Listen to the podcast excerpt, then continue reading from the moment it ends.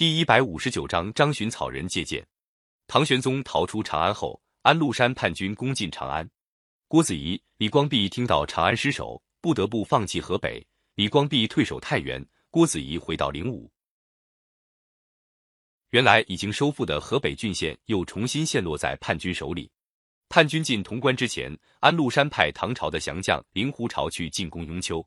令狐潮本来是雍丘县令，安禄山占领洛阳的时候，令狐潮就已经投降。雍丘附近有个真源县，县令张巡不愿投降，招募了一千来个壮士，占领了雍丘。令狐潮带了四万叛军来进攻，张巡和雍丘将士坚守六十多天，将士们穿戴着盔甲吃饭，包扎好窗口再战，打退了叛军三百多次进攻，杀伤大批叛军，使令狐潮不得不退兵。第二次，令狐潮又集合人马来攻城。这时候，长安失守的消息已传到雍丘，令狐潮十分高兴。送了一封信给张巡，劝张巡投降。长安失守的消息在唐军将士中传开了。雍丘城里有六名将领，原来都是很有声望的人，看看这个形势，都动摇了。他们一起找张巡说：“现在双方力量相差太大，再说皇上是死是活也不知道，还不如投降吧。”张巡一听，肺都气炸了，但是表面上装作若无其事，答应明天跟大伙一起商量。到了第二天。他召集了全县将士到厅堂，把六名将领喊到跟前，宣布他们犯了背叛国家、动摇军心的罪，当场把他们斩了。将士们看了都很激动，表示坚决抵抗到底。叛军不断攻城，张巡组织兵士在城头上射乱箭，把叛军逼回去。但是日子一长，城里的箭用完了。为了这件事，张巡怎么不心焦呢？一天深夜，雍丘城头上黑黢黢一片。隐隐约约有成百上千个穿着黑衣服的兵士沿着绳索爬下墙来。这件事被令狐潮的兵士发现了，赶快报告主将。令狐潮断定是张巡派兵偷袭，就命令兵士向城头放箭，一直放到天色发白。叛军再仔细一看，才看清楚城墙上挂的全是草人。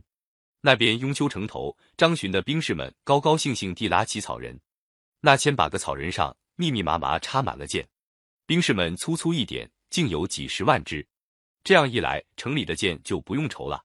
又过了几天，还是像那天夜里一样，城墙上又出现了草人。令狐朝的兵士见了，又好气又好笑，认为张巡又来骗他们的箭了。大家谁也不去理他，哪知道这一次城上掉下来的并不是草人，而是张巡派出的五百名勇士。这五百名勇士乘叛军不防备，向令狐朝的大营发起突然袭击。令狐潮要想组织抵抗，已经来不及了。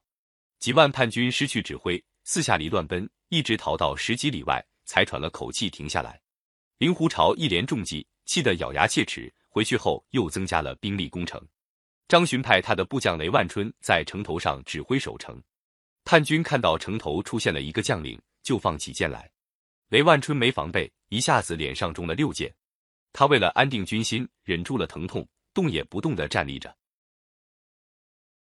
叛军将士认为张巡诡计多端，这一次一定又放了个什么木头人来骗他们。后来，令狐潮从间谍那里得知，那个中箭后屹立不动的木人就是将军雷万春，不禁大吃一惊。令狐潮在城下喊话，请张巡见面。张巡上了城头，令狐潮对他说：“我看到雷将军的勇敢，知道你们的军纪确实严明，但是可惜你们不识天命啊。”张巡冷笑一声，回答说：“你们连做人的道理都不懂。”还谈什么天命？说着，就命令将士出城猛冲过去。令狐朝吓得拨转马头，没命的逃跑。他手下的十四个叛将都被张巡将士活捉了。